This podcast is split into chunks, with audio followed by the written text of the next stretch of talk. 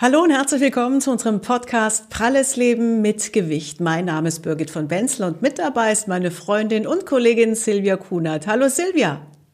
Grüß dich, Birgit. Ja, wie so viele ähm, bin ich auch sehr überrascht worden von der Nachricht äh, des Todes von Udo Walz. Er ist ja vor einigen Tagen gestorben. Und ähm, er starb an den Folgen seiner Diabeteserkrankung, wie wir mittlerweile ja in der Presse gehört haben. Und allein in Deutschland gibt es etwa 1,5 Millionen Menschen, die nicht wissen, dass sie einen Diabetes haben. Und ich glaube, das ist Grund genug, dass wir heute in dieser Sendung ausführlich über das Thema Diabetes Typ 2 und Übergewicht sprechen. Es hat natürlich auch was mit der Lebensführung zu tun. Und ich glaube, der Udo, das war schon auch ein Genussmensch, oder Birgit? Du hast ihn ja mal kennengelernt. Ja, man nennt das ja auch Alterszucker-Diabetes. Äh, ich habe ihn kennengelernt, ein ganz lieber, lieber Kerl. Also jeder, der ihn kennenlernen durfte, der musste ihn einfach lieben. Und äh, natürlich äh, war ein bisschen gemütlich, hatte natürlich auch ein bisschen Übergewicht und ähm, er hatte Diabetes, ist daran gestorben. Ähm, 2018 hat er uns, also Hearst TV, dazu noch ein Interview gegeben und er, da hat er gesagt, dass die Diagnose sein Leben eigentlich kaum verändert hat. Wir hören mal rein. Äh, weil Diabetes tut ja nicht weh und da verändert man, äh, da verändert sich gar nichts. Ich weiß natürlich, je disziplinierter ich heute bin, je weniger Insulin brauche ich. Also Kohlehydrate ist fast ist ungesund oder Gift. Und ich habe eine Pumpe und das im Bauch und ist natürlich ideal. Dann bilde ich mir ein, das wegzuspritzen. Ja, so hat er das damals gesehen, vor knapp zwei Jahren im Gespräch eben mit den Kollegen von Health TV hier. Und ähm, viele Übergewichtige, die auch an Diabetes erkrankt sind, machen sich jetzt sicherlich auch Sorgen. Und ein Großteil der Betroffenen weiß, wie gesagt, ja auch gar nicht, dass er unter Diabetes leidet. Grund genug, dass wir heute mit einem Betroffenen und auch mit unserem Health TV-Experten drüber sprechen werden, Birgit. Genau, und den darf ich kurz vorstellen. Viele kennen ihn vielleicht schon. Dr. Andreas Martin, er ist Facharzt für Anästhesie, Notfall und Sportmedizin und außerdem auch noch Ernährungsmediziner. Schön, dass du wieder mit dabei bist, Andreas. Freue mich. Hallo Silvia, hallo Birgit. Ich freue mich auch. Ja, und wir haben noch einen weiteren Gast heute, und zwar ist das Marc Alexander. Er ist im Finanzbereich tätig und ähm, er ist das muss man sagen, ähm, eigentlich sowohl übergewichtig gewesen, als auch eben an Diabetes Typ 2 erkrankt gewesen. Wie er das alles in den Griff bekommen hat, ob er Tipps hat, das wird er uns heute hier verraten. Schön, dass du da bist. Hallo Marc Alexander. Hi.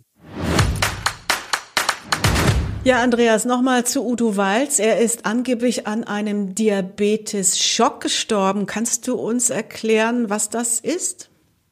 Es ist schwer als Arzt zu erklären, weil wir diesen Begriff nicht verwenden. Unter Zuckerschock versteht die Allgemeinheit verschiedene Dinge, habe ich mal rausgekriegt, nämlich sowohl eine Unterzuckerung als auch eine Überzuckerung. Da müssen wir vielleicht mal ganz vorne anfangen, das erstmal erklären, was ist eigentlich Diabetes? Das ist ja eine Erkrankung des Zuckerstoffwechsels und dann gibt es verschiedene Diabetestypen, viel mehr als die meisten Laien kennen. Die meisten Laien kennen Typ 1 und 2 können wir ganz kurz sagen, Typ 1 ist eine Autoimmunerkrankung, die die meisten Menschen, die Diabetes Typ 1 haben, schon in Kindheit oder in der Jugend bekommen. Und Typ 2 ist das, was du auch als Alterszucker kennst, der ja inzwischen eigentlich leider kein Alterszucker mehr ist, sondern immer mehr auch im Bereich von Kindern und Jugendlichen auftaucht. Und wir haben bei beiden aber das Problem, dass wir einen relativen oder sogar absoluten Insulinmangel haben. In unserer Sendung wollen wir uns ja jetzt auf den Diabetes Typ 2 mal beschränken. Und der Diabetes Typ 2, ähm, Andreas, das ist ja, wie man auch sagt, Alterszucker, hast du gerade gesagt, aber eben auch der erworbene Diabetes. Und wie erwerbe ich den denn? Und das sind wir wahrscheinlich auch schon gleich beim Übergewicht, ne?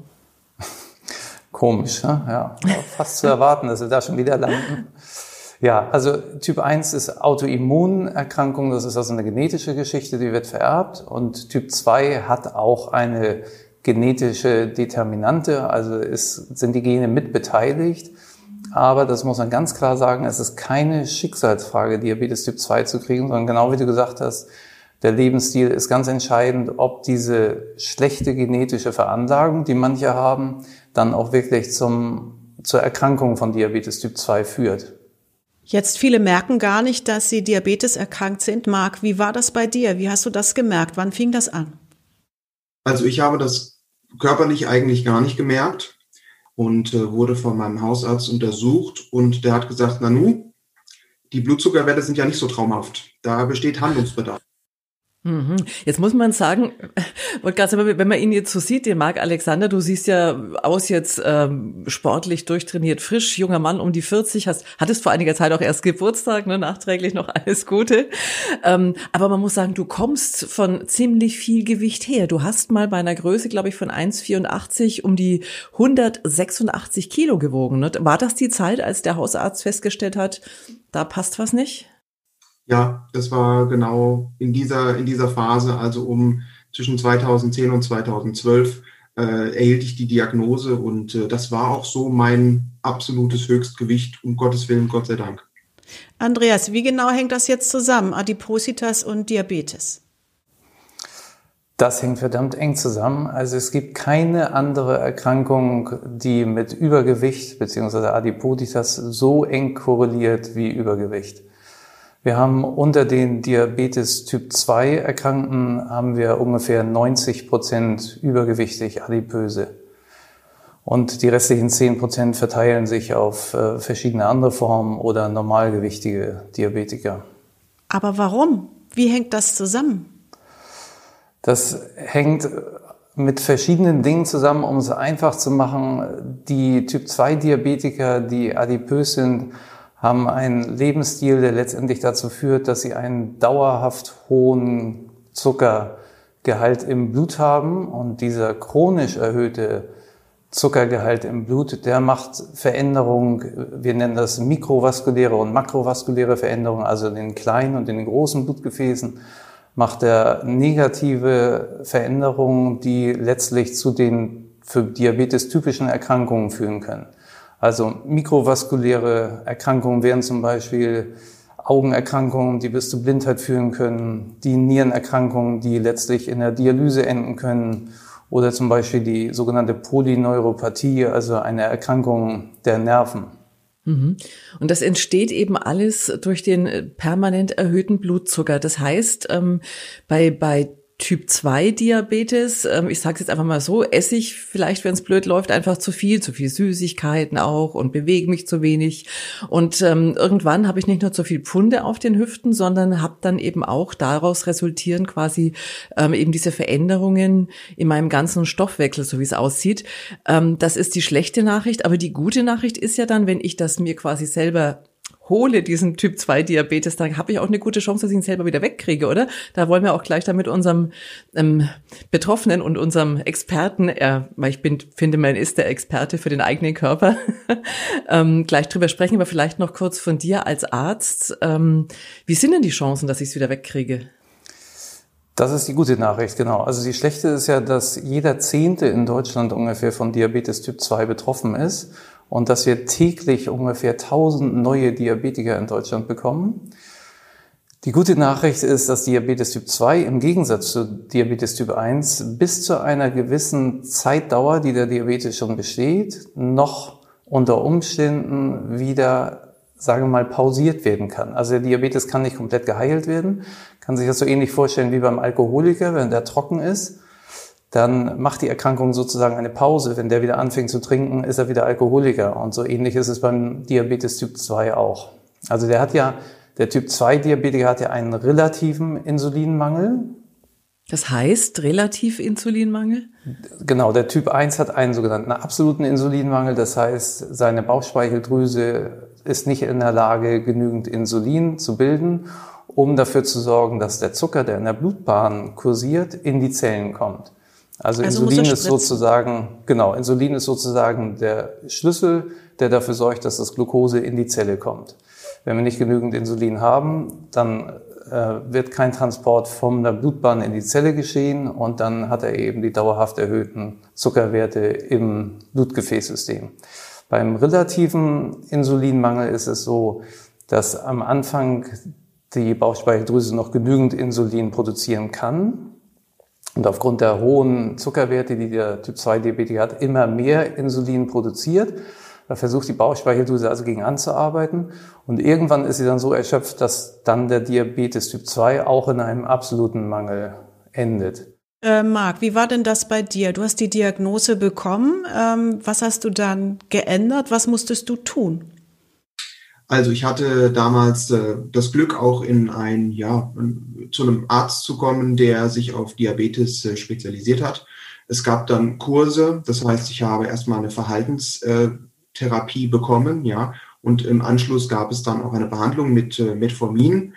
Ähm, Verhaltenstherapie, was hast du da gelernt? Also ich habe ähm, gelernt vom Prinzip, wie Zucker aufgebaut oder, oder ich sag mal, welche äh, Dinge, auf welche Dinge ich als äh, Diabetiker oder zukünftiger Diabetiker dann beachten muss. Also kein, keine Süßigkeit essen, wenig Fleisch oder was ist das? Ja, also zum Beispiel Zucker vermeiden, Bewegung, äh, am besten auch das Gewicht reduzieren. Ich sag mal die Klassiker, die die meisten wahrscheinlich auch schon gehört haben, wenn sie zum Thema Diabetes sich mal ein bisschen beschäftigt haben. Ja, wir haben es ähm, auch eingangs von Udo Wald schon gehört, die Kohlehydrate, ne? Genau, äh, die bitte vermeiden, ich sag mal wahrscheinlich auch besonders die kurzkettigen, also kurzkettige Kohlenhydrate wären zum Beispiel Gummibärchen, ähm, aber kann natürlich auch in Fruchtzucker, also in Obst oder ähnlichem vorkommen. Ähm, Zucker, der relativ schnell ins Blut geht, ähm, ja, Süßigkeiten klassisch auch natürlich. Und äh, das, das sind Sachen, die man dann, äh, die den Insulinspiegel triggern. Das heißt, äh, wo Insulin erhöht ausgeschossen wird, das sind auch klassische Sachen, wo die ich dann halt vermeiden sollte. Mhm. Wie ist es, ähm, Andreas, wenn wir Patienten haben, die zu dir auch zum Beispiel jetzt kommen mit äh, Diabetes Typ 2?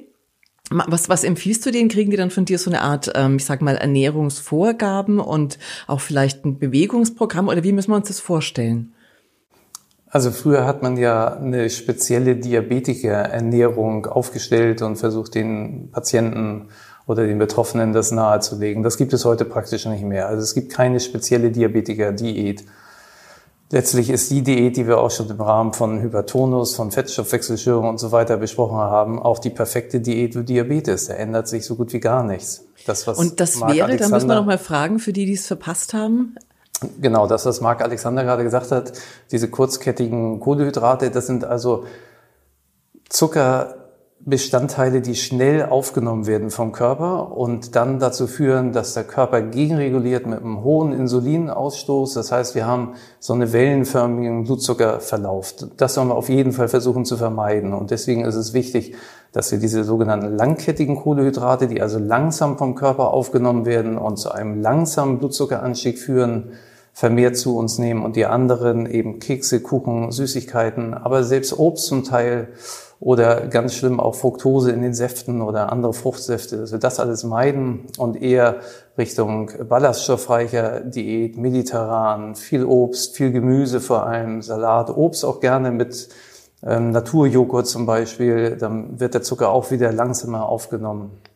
Marc hat versucht, das alles umzusetzen, Andreas. Marc, wie schwer ist dir das gefallen und hast du in deinem Körper was gemerkt? Hast du dich besser gefühlt? Ich habe das damals nicht hinbekommen. Also ich habe äh, das äh, wirklich ernsthaft auch probiert, aber ich äh, war damals sehr stark in, äh, in, ähm, in der Ernährung, ich sag mal, gefangen in einer äh, schnellen Belohnungsdenke. Das heißt auch äh, produzi also schnell produzierte Nahrungsmittel, ähm, Fast Food, äh, was eben äh, zugänglich war. Und ich habe auch sehr, sehr hohe Kalorienmengen an, zu mir genommen. Ich würde sagen, ich war damals noch nicht bereit, das ernährungstechnisch umzusetzen. Wie ging es dann weiter? Klar, ich äh, habe äh, den Zucker, ich war dann auf Zucker eingestellt, also mit meinem Metformin oder ich habe Medikamente bekommen, um diesen Zucker einzustellen. Darf ich ähm, kurz hier reingrätschen? Dann müssten wir mal kurz vielleicht unseren Doc ganz kurz fragen. Metformin, du hast es jetzt schon das zweite Mal genannt. Das ist ein recht äh, gängiges Medikament, das man nimmt, bevor es ans Insulin geht oder wie schaut es aus? Also Grundsätzlich ist die Basis jeder Diabetestherapie eine Umstellung des bisherigen Lifestyles, weil der bisherige Lifestyle hat ja dazu geführt, dass jemand mhm. Diabetes Typ 2 gekriegt hat. Und das ist immer die Basis, egal was später kommt. Es gibt eine Diabetes-Stufentherapie und mhm. da geht man halt Stufe für Stufe hoch und die Basis ist immer Lifestyle-Veränderung. Wenn das nach Monaten nicht zum Ziel führt oder wenn extreme Risikofaktoren vorliegen, dann würde man die nächste Stufe hochgehen, wobei die Basistherapie immer bleibt. Es ist mhm. nicht so, dass man sagen kann, na, jetzt nehme ich ein Medikament, kann ich die blöde, nervige Basistherapie weglassen, die ja anstrengend ist, weil sie Gewohnheiten verändert, was immer anstrengend ist.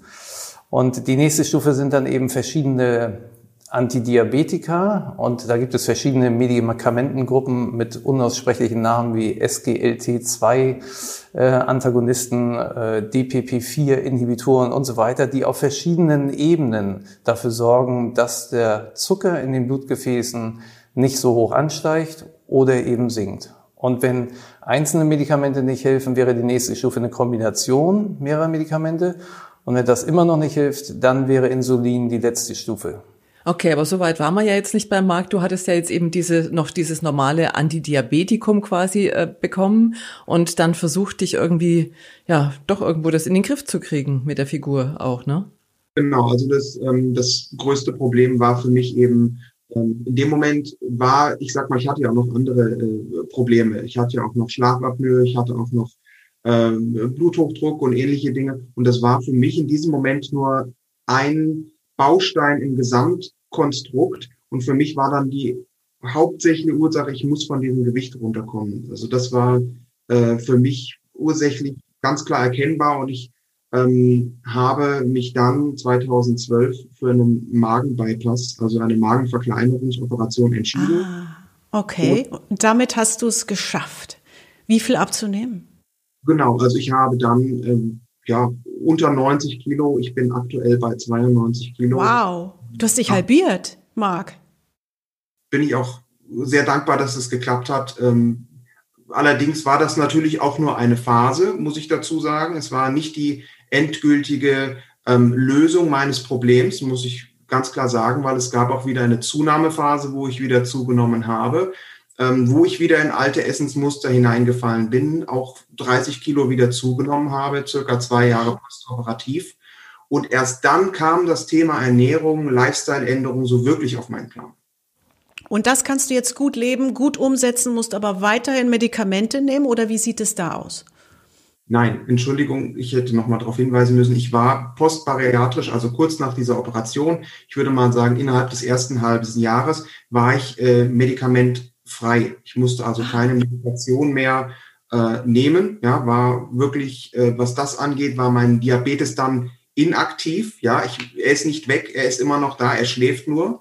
Mhm. Dann kam eben, wie gesagt, auch diese Phase, wo ich wieder zugenommen habe, wo ich gemerkt habe, Mensch, das ist keine Hilfe für immer und der Diabetes kann eventuell auch wiederkommen. Und das war so der Zeitpunkt, wo dann eben neue Impulse für mich kamen. Ich habe gemerkt, ich habe neue Ziele, ich möchte weiterleben, ich möchte Spaß haben. Die OP war eine Stütze für einen ganz signifikanten äh, Zeitraum, aber danach musste dann auch wirklich die Umdenke geschehen, sonst hätte ich kläglich versagt. Mhm. Jetzt, ähm, Andreas, äh, du hast es gerade vorhin schon mal angesprochen.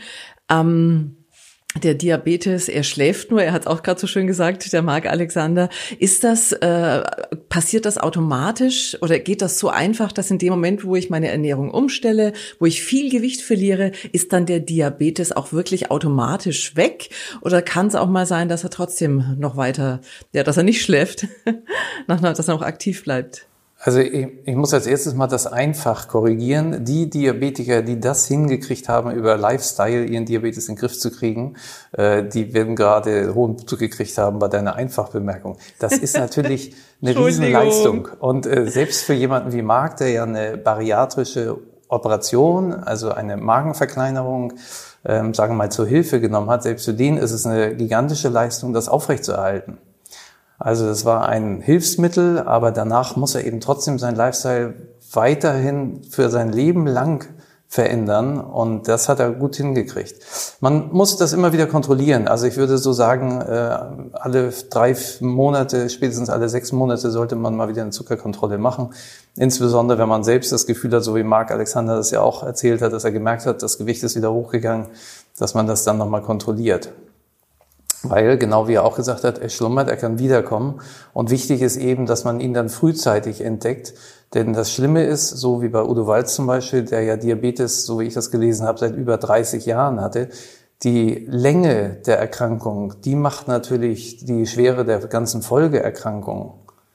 Andreas, jetzt fangen wir mal vorne an. Viele wissen nicht, Marc wusste es auch nicht, dass er Diabetes hat. Gibt es nicht doch so kleine Anzeichen, wo man es merken könnte? Ja, es gibt kleine, aber sehr unsichere Anzeichen, wenn man ehrlich ist. Und deswegen haben wir eben auch diese hohe Zahl von, man schätzt so eins bis anderthalb Millionen Menschen, die eben nicht wissen, dass sie Diabetes haben.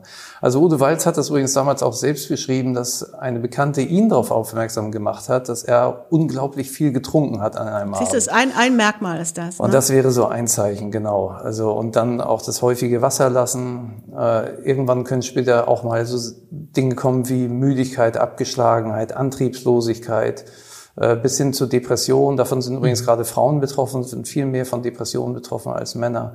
Vielleicht mhm. entdeckt man irgendwann, dass man im Vergleich zu anderen Leuten oder im Vergleich zu früher deutlich schlechter heilende Wunden hat. Das wäre auch ein Zeichen. Äh, dass man irgendwann so dieses Kribbeln spürt, das wäre schon ein Zeichen für Polyneuropathie. Also es sind schon relativ späte Zeichen.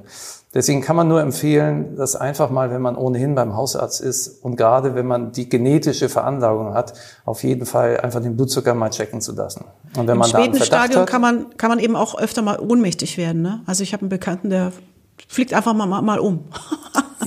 ja, dieses ohnmächtig werden kann eben auch wieder verschiedene Ursachen haben. Das haben wir vorhin schon beim Zuckerschock gesagt. Das kann sowohl eine Unterzuckerung als auch eine Überzuckerung sein je nachdem, welche Medikamente er nimmt, äh, ob er Insulin spritzt und so weiter.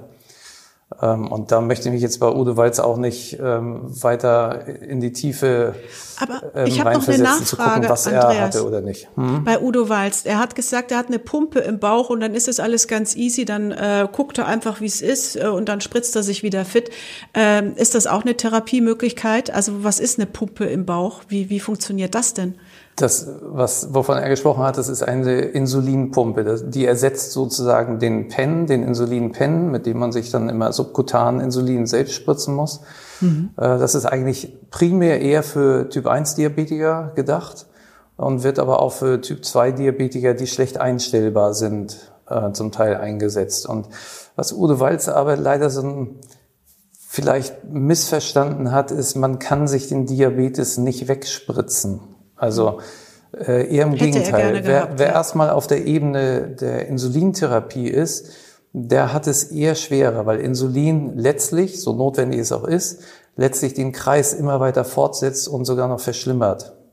Also die Insulin, die Insulinresistenz, die nimmt ja eher zu durch die zusätzliche Insulingabe. Also je mehr Insulin gespritzt wird, umso schlechter.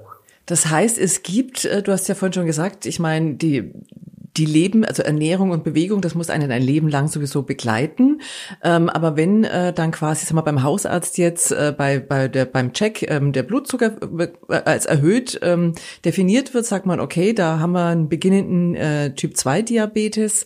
Dann gibt's ja, der Marc Alexander hat es angesprochen, eben zum Beispiel diverse Antidiabetika, Metformin, das sind, glaube ich, Tabletten, kenne ich von meinem Papa noch. Das ist, ist was recht Häufiges. Äh, du hast das Insulin genannt, aber dann gibt's auch noch dazwischen ähm, auch noch weitere Stufenmöglichkeiten, bevor man dann eben zum Insulin übergehen muss. Ne?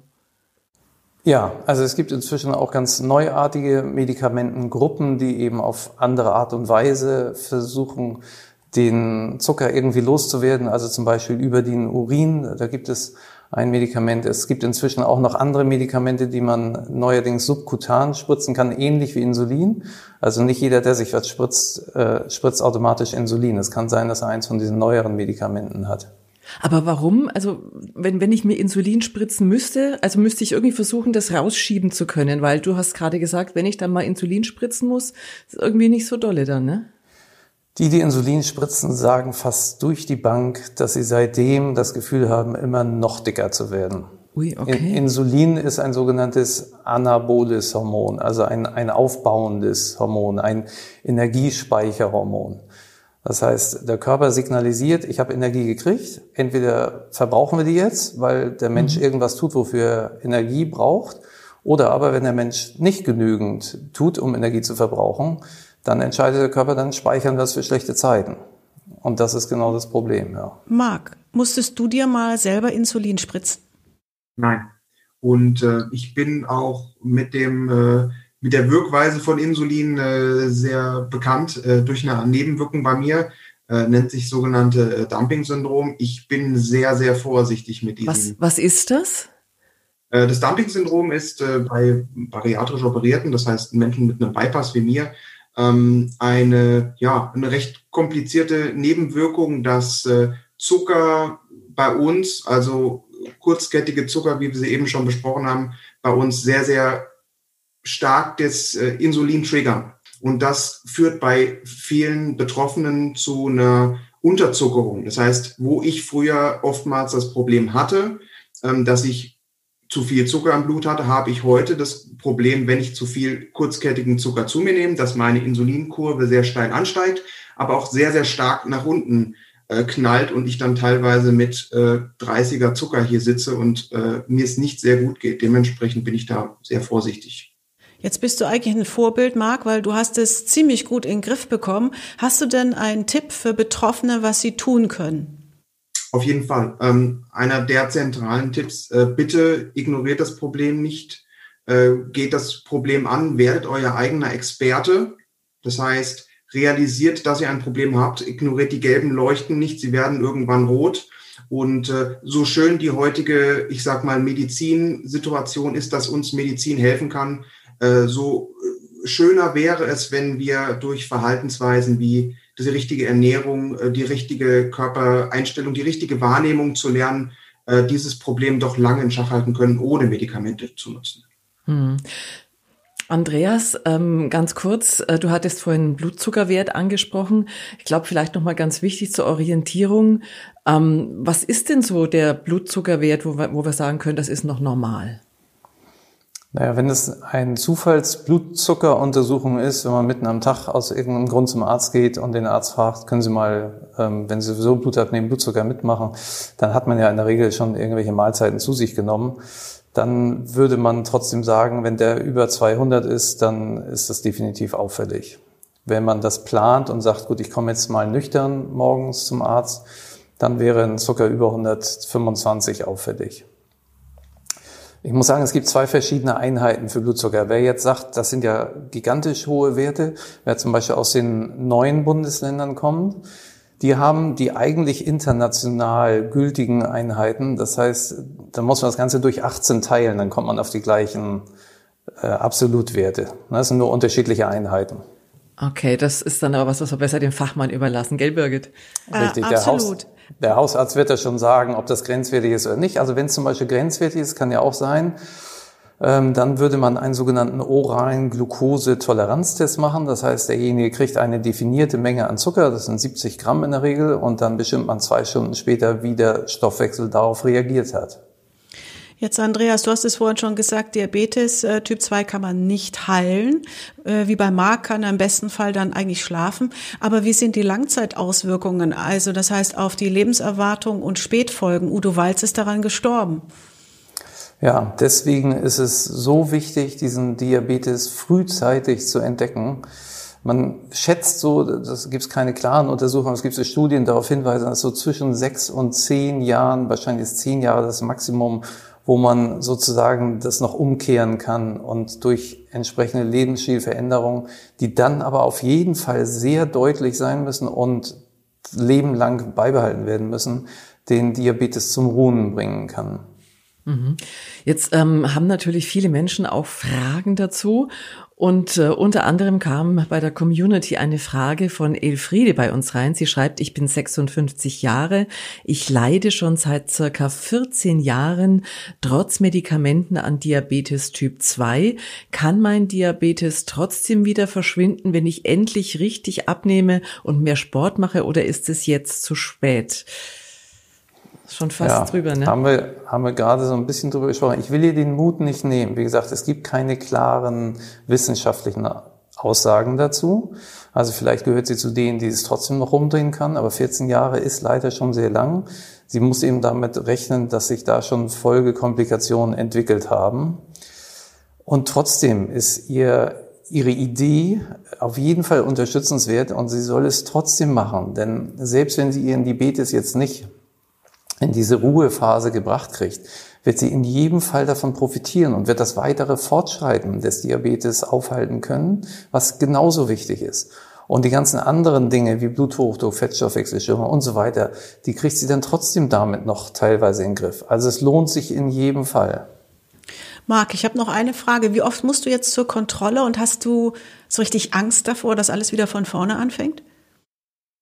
Ähm, also ich bin jetzt circa neun Jahre mit dieser, oder ich lebe seit circa neun Jahren mit dieser Situation. Ich gehe vierteljährlich etwa meine Blutwerte checken, ja, und eigentlich bin ich mittlerweile relativ entspannt.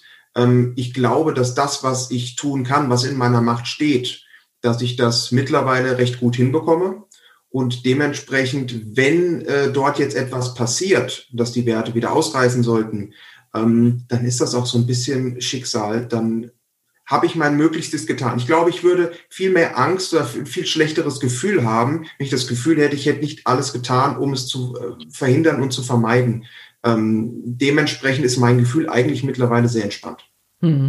Marc, ähm, abschließend von meiner Seite aus an dich die Frage, ähm, unser Doc hat es ja schon angesprochen, es gibt ja eben auch diese Folgeerkrankungen eben, die bei Diabetes dann nicht ausbleiben irgendwann. Lässt du dich da auch regelmäßig checken und, und oder fühlst du dich da relativ sicher? Sagst du, bei mir war das noch alles okay, ich habe es rechtzeitig in den Griff gekriegt?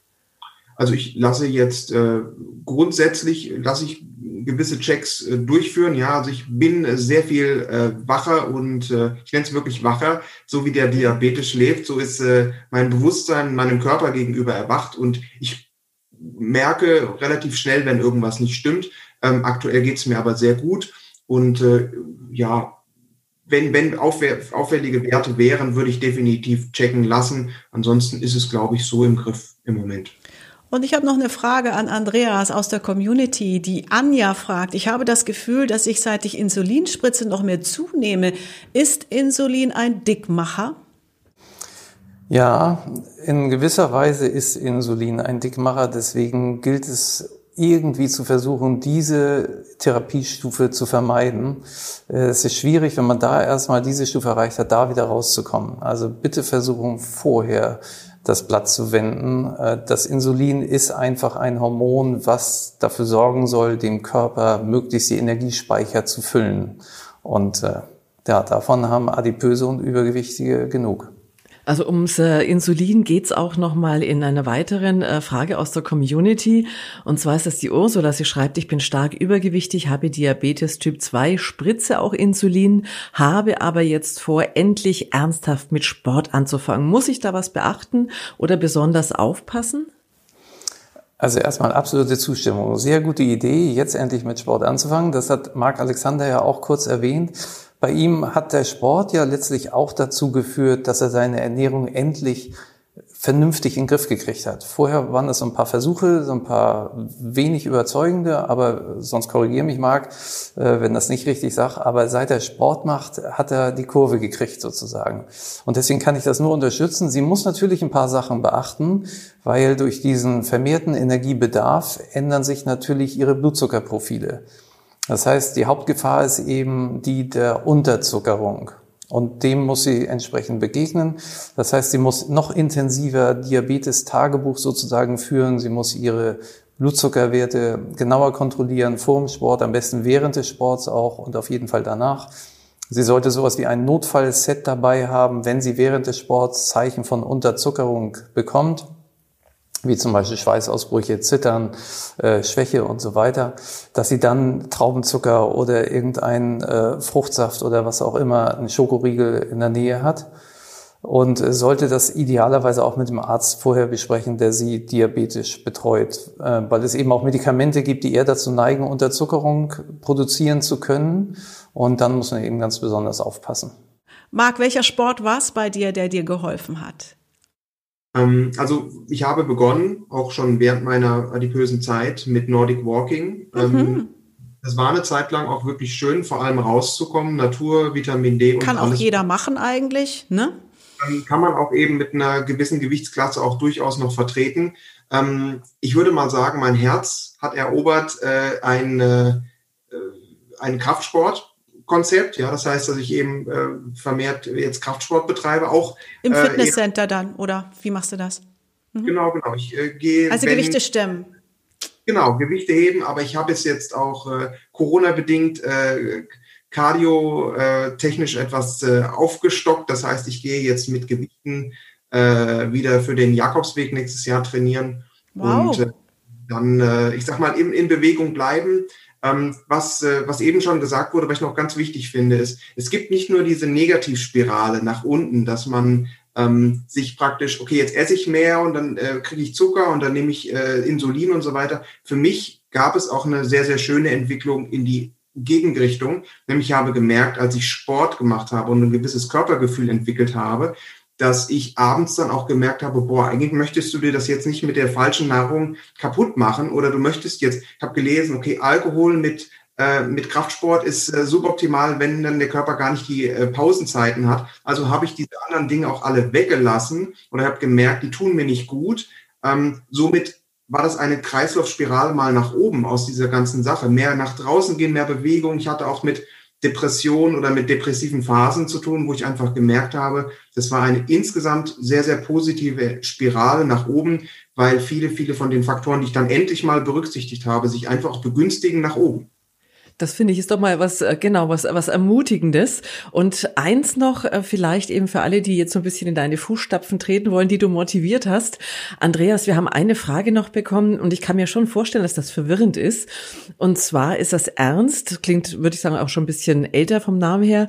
Er schreibt, ich habe schon fast zwei Jahrzehnte Zucker, spritze seit kurzem auch Insulin und ich kann nicht verstehen, wieso an einem Tag der Blutzucker zu hoch ist und am anderen niedriger, obwohl ich doch an beiden Tagen gleich gegessen habe?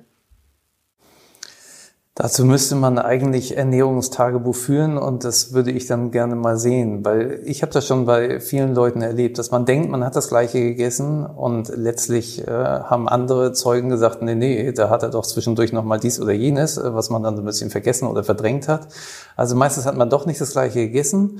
Dann hat man zweitens sich meistens nicht gleich bewegt oder nicht gleich die körperliche Anstrengung gehabt, nicht gleich die psychische Anstrengung gehabt. Also selbst psychischer Stress erhöht ja die Stoffwechselleistung. Das ist ja alles nachweisbar. Und dann zum Dritten muss man sagen, wenn Erkrankungen dazukommen, zum Beispiel fieberhafte Infekte oder so, die bringen den Blutzuckerspiegel oder Hormonhaushalt, Blutzuckerhaushalt auch völlig durcheinander. Also das sind so die häufigsten Ursachen, warum die Zuckerwerte dann trotzdem unterschiedlich sind. Ich würde gerne noch eine Ergänzung zu Marx nach oben Spirale machen.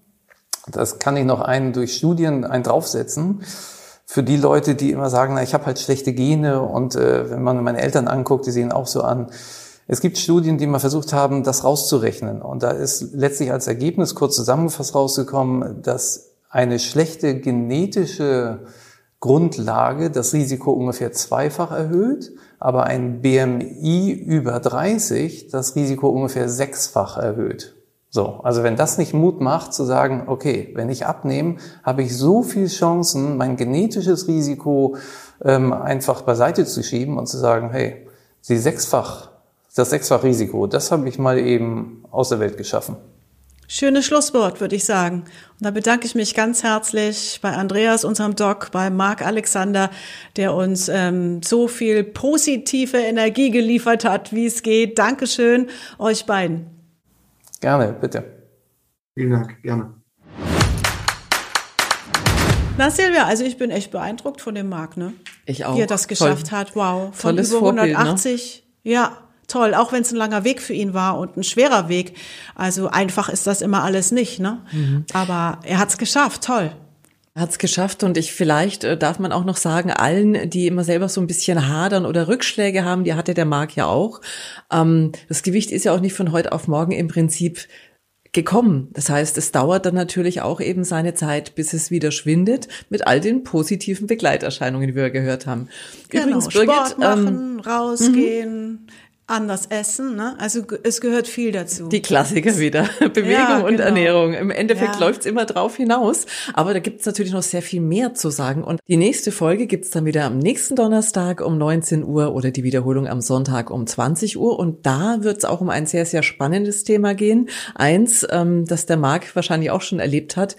Es geht nämlich im Prinzip um die Wiederherstellungsoperation. Das heißt, wir haben es ja schon gehört von vielen unserer Gäste, Birgit, mit starkem Übergewicht Übergewicht, ähm, dann die Haut ist man dann irgendwann nicht mehr mit, ne? Richtig, ja. genau. Und das sieht dann natürlich auch nicht schön aus. Und wie das so ist, was da passiert, das wollen wir nächste Woche mit unserem Gast und Experten besprechen. Und wenn ihr Fragen habt, fragt uns einfach entweder auf unserer Facebook-Seite Pralles Leben. Ihr könnt uns auch eine WhatsApp schreiben unter 0152 02 05 1376 oder auch eine E-Mail zum Beispiel an info at hersttv.de. So ist es. Und dann sagen wir einfach nur, bleibt gesund. Und wir freuen uns, wenn wir uns nächste Woche wiedersehen oder wieder hören. Wir würden uns sehr freuen. Bis dann. Tschüss. Tschüss.